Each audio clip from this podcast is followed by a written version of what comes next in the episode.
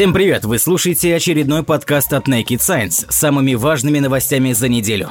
Поехали! Нобелевскую премию по физике присудили за исследование гравитационных волн. В Стокгольме объявлены лауреаты 111-й Нобелевской премии в области физики. Ими стали ученые, сделавшие решающий вклад в детектор LIGO и наблюдение гравитационных волн. Обладатели награды Райнер Вайс, Барри Перриш и Кип Торн. Гравитационные волны, колебания пространства-времени, ученые впервые наблюдали 14 сентября 2015 года. Это открытие стало сенсацией. Исполнительный директор проекта Лига Дэвид Рейтс назвал его прорывом во Вселенную. Существование гравитационных волн было предсказано в рамках общей теории относительности действительности, однако увидеть их исследователям удалось лишь в 21 веке. Регистрация гравитационных волн стала возможной благодаря работе проекта LIGO. Сегодня в коллектив, сотрудничающий с Лигой Европейской коллаборации Virgo, входят тысячи ученых со всего мира. Гравитационно-волновой всплеск, который зарегистрировали две обсерватории Лига в Ливингстоне, штат Луизиана, и в Хэнфорде, штат Вашингтон, возник при слиянии двух черных дыр. Их масса равна примерно 29 и 36 солнечным массам соответственно, а масса итогового объекта слияния составила около 62 солнечных масс.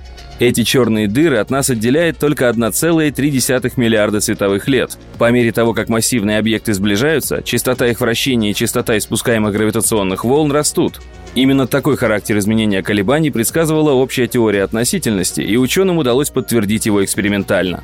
По словам представителей Нобелевского комитета, обнаружение гравитационных волн ляжет в основу множества новых открытий. Наряду с исследованиями космических лучей и нейтрино, это направление станет одним из важнейших инструментов изучения Вселенной. В 2016 году лауреатами Нобелевской премии в области физики стали трое американских ученых, посвятивших своей работы проблеме топологических фазовых переходов. 2 октября 2017 года в Стокгольме назвали лауреатов Нобелевской премии в области физиологии и медицины. 4 октября станут известны имена обладателей премии в области химии. Сумма каждой из Нобелевских премий 2017 года составит 9 миллионов шведских крон, то есть около 1,1 миллиона долларов. В прошлом году приз равнялся 8 миллионам крон. Нобелевская премия по химии присуждена за развитие криоэлектронной микроскопии. Сегодня стали известны имена лауреатов 109-й Нобелевской премии в области химии. Награду получат профессор Лозаннского университета в Швейцарии Жак Дюбаше, профессор Колумбийского университета Йохами Франк и исследователь из Кембриджа Ричард Хендерсон. Формулировка Нобелевского комитета за развитие криоэлектронной микроскопии для определения структуры молекул с высоким разрешением в растворе. Криоэлектронная микроскопия – один из важных современных методов исследования в клеточной и молекулярной биологии. Он позволяет изучать образцы, мгновенно замороженные при температуре жидкого азота. При этом образцы не требуют окрашивания или фиксации другими методами, которые могут изменить структуру вещества. По словам представителей Нобелевского комитета, этот метод проложил биохимии путь в новую эру. При быстром охлаждении жидкости под давлением происходит витрификация, стеклование. Вещество в стеклообразном состоянии не имеет выраженной кристаллической решетки.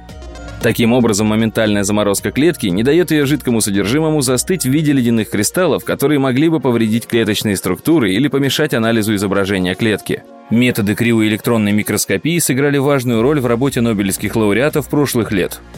Например, такие исследования стали основой определения структуры рибосомы, за которой была вручена премия по химии 2009 года. В 2016 году лауреатами премии в области химии стали исследователи молекулярных машин Жан-Пьер Саваш, Бернард Феринга и Джеймс Фрезер Стодарт. Ученые установили, от кого современный человек унаследовал генитальный герпес. Исследователи из Кембриджского университета и университета Оксфорд-Брукс обнаружили, каким образом вирус простого герпеса второго типа смог преодолеть межвидовой барьер между шимпанзе и предками Homo sapiens. Виновником распространения вируса назвали парантропа бойса, представителя одного из видов массивных австралопитеков. Ученые предполагают, что парантроп бойса стал связующим звеном в цепочке распространения вируса. Простой герпес вызывают вирусы двух типов – HSV-1 и HSV-2. Первый тип обычно связан с появлением орального герпеса – простуды на губах. Второй чаще вызывает генитальный герпес, проявляющийся в области половых органов. По данным Всемирной организации здравоохранения, вторым типом вируса поражены 11% людей в возрасте от 15 до 49 лет. Препаратов, способных удалить вирус из организма, не существует. Считается, что воздействие вируса первого типа были подвержены общие предки людей и шимпанзе. Когда и при каких обстоятельствах произошла передача вируса второго типа, до сих пор было неясно.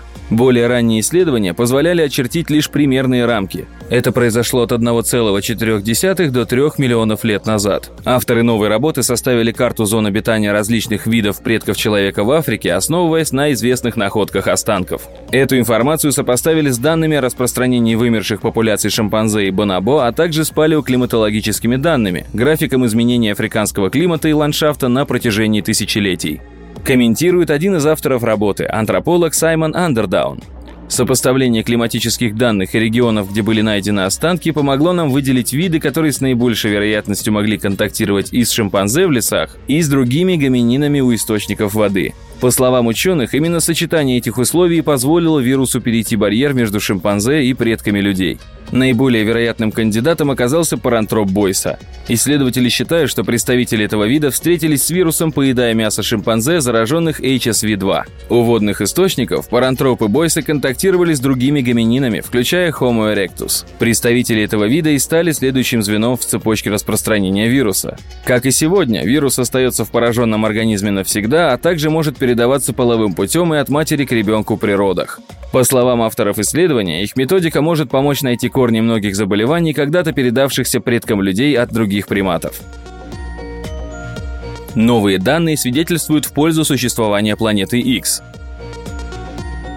В 2016 году сотрудники расположенного в Пасадене Калифорнийского технологического института Константин Батыгин и Майк Браун заявили об открытии девятой планеты нашей системы. Согласно их выводам, планета X расположена за орбитой Нептуна. Ученые аргументировали свою правоту присутствием кластера из шести объектов за орбитой данной планеты. Дело в том, что существует только 0,7% шанса, что это является совпадением. Что же собой представляет загадочный объект? По мнению ряда астрономов, речь идет о планете-гиганте, которую некие силы выбили из ее родных мест, переместив на задворки Солнечной системы. Несмотря на внушительные размеры гипотетического объекта, даже самая современная земная оптика не способна ее различить. С момента открытия прошло немало времени. Полученные результаты не удалось ни опровергнуть, ни подтвердить. Различные группы исследователей выдвигали самые разные, порой довольно невероятные гипотезы. Больше всего научный мир ждал новых выводов авторов недавнего открытия Константина Батыгина и Майка Брауна. И ученые не заставили себя долго ждать.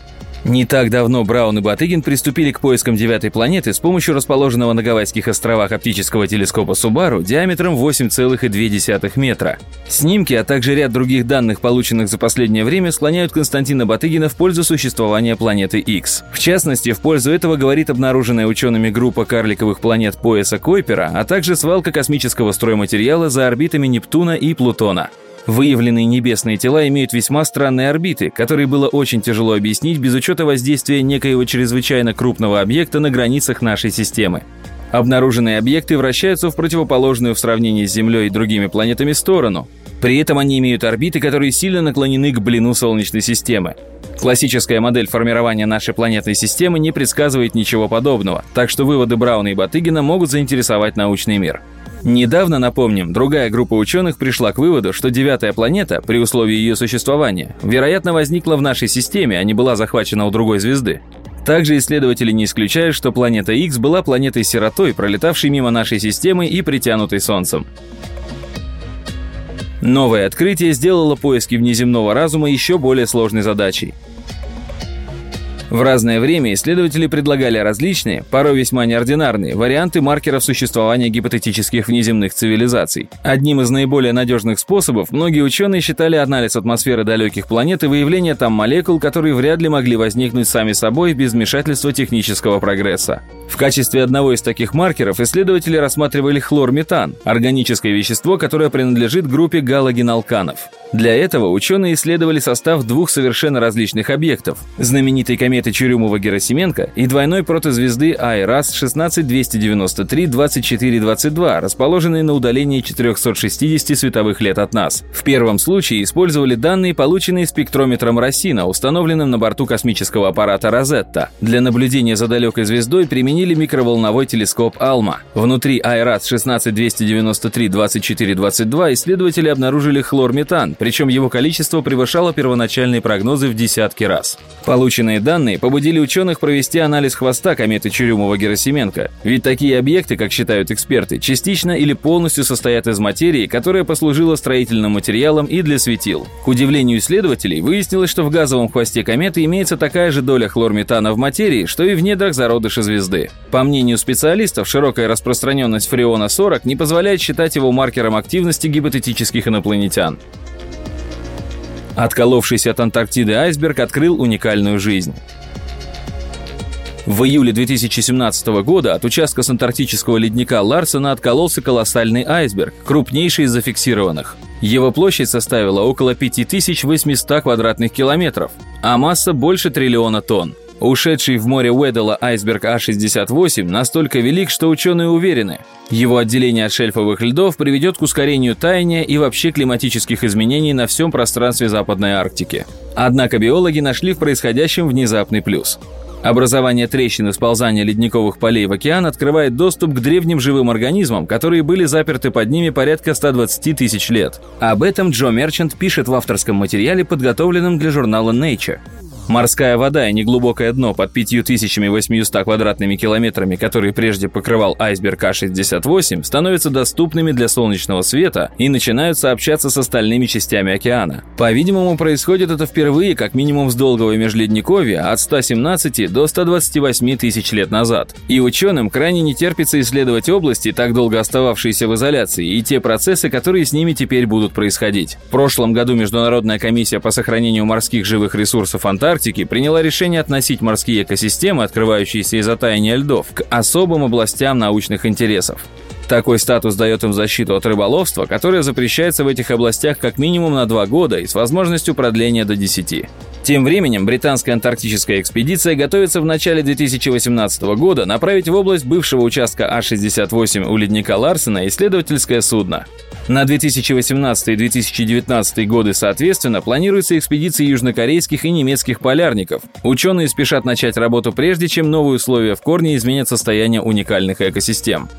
Не так-то просто мобилизовать исследовательские усилия. Это требует немалых денег, да и выделение судна организовать нелегко, особенно за такой короткий срок, говорит морской биолог из БАС Сьюзен Грант. Но тот факт, что множество групп старается как можно скорее решить эти проблемы, показывает, что возможность открылась действительно редкая. Пока никто в точности не может сказать, какие находки ждут ученых в Антарктиде. Возможно, на них указывает прошлый опыт коллапсов участков ледника Ларсена А и Б, случившихся в 1995 и 2002 годах. Одним из главных итогов изучения открытых тогда на шельфе экосистем стала их схожесть с экосистемами больших глубин океана. Однако эти выводы еще предстоит подтвердить, и в следующем году мы можем получить такие данные. Школьник из Пакистана разгадал загадку электрических сот. Если взять два электрода, один плоский, другой длинный и тонкий, и разлить по поверхности плоского электрода масло, можно сделать электрические соты.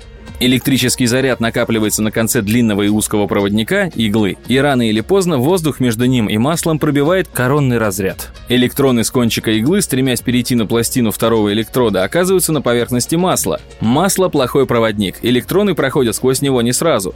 Сначала они путешествуют по поверхности масла, ионизируя его молекулы.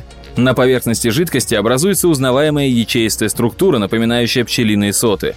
Пока электроны не доберутся до нижнего электрода, вся система напоминает, по словам испанского физика Альберта Искерда, заплутавшую молнию. В англоязычной литературе это называется Rose Window Instability, потому что короткоживущая электродинамическая система, возникающая после пробоя, напоминает узор ажурной розетки готического собора. Феномен электрических сот был известен задолго до того, как пакистанский старшеклассник Мухаммад Шахир Ниази впервые увидел его. В 2016 году он съездил на международный турнир молодых физиков, где повторил опыт с маслом и электродами. Тогда же ему пришла в голову блестящая идея – сфотографировать поверхность масла тепловизионной камерой, чтобы выяснить, как изменяется энергия системы по мере ионизации. Сначала электроны ионизируют молекулы масла. Ионы распределяются по поверхности жидкости в группы, которые растут по мере того, как увеличивается разность потенциалов между каждой ионной группой и пластиной электрода. Чем больше группа, тем сильнее она стремится вниз к положительному заряду. В результате на поверхности масла образуются маленькие ямки. За несколько миллисекунд между ямками образуются канальцы. Так получается полигональная структура, которая уравновешивает систему. Чтобы показать, как коронный разряд создает область повышенной температуры и неоднородной плотности в воздухе и на поверхности масла, Ниази сделал несколько снимков по методу Шлирина, которым пользуется, чтобы визуализировать невидимые глазу конвекционные потоки. Затем юный физик снял ячеистую структуру тепловизионной камеры и показал, как распределение заряда в жидкости по повышает внутреннюю энергию системы. Температура поверхности масла растет в течение 5 минут после разряда и падает только после того, как выпущенные иглой электроны доходят до плоского контакта. В завершении эксперимента Ниази заслонил часть поверхности жидкости ионной тенью, другими словами блокировал поток электронов над частью поверхности с помощью обычной шариковой ручки. Ниази показал, что в отсутствии ионизирующих зарядов полигональная структура не образуется, а значит, именно миграцией ионов по поверхности жидкости объясняется формирование электрических сот. Результаты работы Ниази опубликовал вчера журнал Royal Society Open Science. Мальчик намерен продолжить исследования и мечтает о Нобелевской премии, рассказывает The New York Times. Озвучена цена первого армянского электромобиля – Одной из самых интересных новинок, проходящей в Ереване 13-й ежегодной технологической выставки Digitech 2017, стал беспилотный электрический автомобиль, построенный армянским инженером и предпринимателем Давидом Геворгяном. Представленный прототип способен разгоняться до 90 км в час, а одной подзарядки хватает, чтобы проехать 40-50 км. В планах у инженеров довести этот показатель до 200 км. Заряжается автомобиль 2-3 часа. Электромобиль имеет видеокамеру, радар и другое оборудование, позволяющее производить замеры расстояний. Машина способна выявлять объекты, замерять углы, а также определять скорость других участников движения. На данный момент система проходит тестирование в лаборатории на специально созданном для таких целей тренажере. Ряд узлов, использованных для создания прототипа, разработчики импортировали. К ним, в частности, относятся двигатель и батарея. Система зарядки, тормозная система и ряд других узлов произвели непосредственно в Армении. Геворгян озвучил стоимость изделия. Она составляет 5000 долларов. При этом конкретно представленный образец не продается. Зато в будущем желающие смогут купить серийный автомобиль, созданный на базе электромобиля. При условии, конечно, что серийное производство начнется. Стоит также сказать, что разработчики готовы реализовать концепцию на основе любого обыкновенного серийного авто. На данный момент усилия идеологов проекта направлены на его коммерциализацию. Если удастся получить необходимые инвестиции, Геворгян и его коллеги смогут представить в 2018 году еще одну разработку. Электромобили и беспилотные авто – два самых популярных тренда современного автомобилестроения. Ранее компания Google вынашивала планы по созданию миниатюрного электрического беспилотного автомобиля, но затем было отдано предпочтение модернизации уже существующих автомобилей для применения разработанной Google беспилотной системы. Впоследствии проект вывели в отдельную компанию – Waymo, дочку крупного холдинга Alphabet. Но одной из самых ярких электрических премьер последнего времени стал электромобиль от британской компании Elcraft, который позиционируют в качестве конкурента моделей знаменитой компании Tesla. Согласно планам, новое авто будет сочетать высокую производительность и роскошь, которая присуща многим британским маркам. Во вспышках кори опять оказались виноваты борцы с прививками. К 2000 году национальная программа вакцинации населения позволила полностью избавиться от масштабных вспышек этого заболевания длительностью больше года. Однако этот успех не закрепился надолго. Новые носители вируса кори приезжали в США из стран с менее благополучной эпидемиологической обстановкой, что приводило к новым вспышкам. Группа американских эпидемиологов проанализировала данные Центров по контролю и профилактике заболеваний США и выяснила, что главной причиной новых вспышек кори был отказ от прививок, сознательный или непреднамеренный. С 2001 по 2015 год в стране было зафиксировано 1789 случаев заболевания корью, из них 1245 у тех, кто никогда не делал прививку, и еще 316 у людей, которые не могли предоставить данные о своих прививках. С годами число случаев заболевания выросло с 0,28 случаев на миллион в 2001 году до 0,58 в 2015. Почти 50% людей, заболевших из-за не сделанной вовремя прививки, приехали в США из других стран. По каким причинам переболевшие граждане не сделали прививку от кори себе и своим детям, авторы исследования не указывают. Однако статус рекомендованной прививки предполагает, что для того, чтобы избежать вакцинации, нужно предпринять активные действия. В России прививка от кори обязательна и делается в первый год жизни ребенка. Без справки о прививке ребенку теоретически закрыта дорога в детский сад и школу. В США комплексная прививка от кори свинки и краснухи только рекомендована центрами по контролю и профилактике заболеваний, чем пользуются активисты движения против вакцинации. Движение появилось после публикации в 1998 году статьи Эндрю Уэйкфилда о связи прививок с развитием аутизма. Хотя многочисленные последующие публикации опровергли данные Уэйкфилда, статья успела вызвать общественный резонанс и лечь в основу массового общественного движения, участники которого отказываются прививать себя и своих детей. Корь – вирусное инфекционное заболевание, передается воздушно-капельным путем. Часто протекает легко, но возможны и осложнения, которые могут затронуть внутренние органы и систему органов вплоть до энцефалита и гепатита. А особенно тяжело заболевание протекает у взрослых. Переболевшие корью приобретают пожизненный иммунитет. Это был подкаст от Naked Science. Не забывайте читать наш журнал и сайт. До скорой встречи!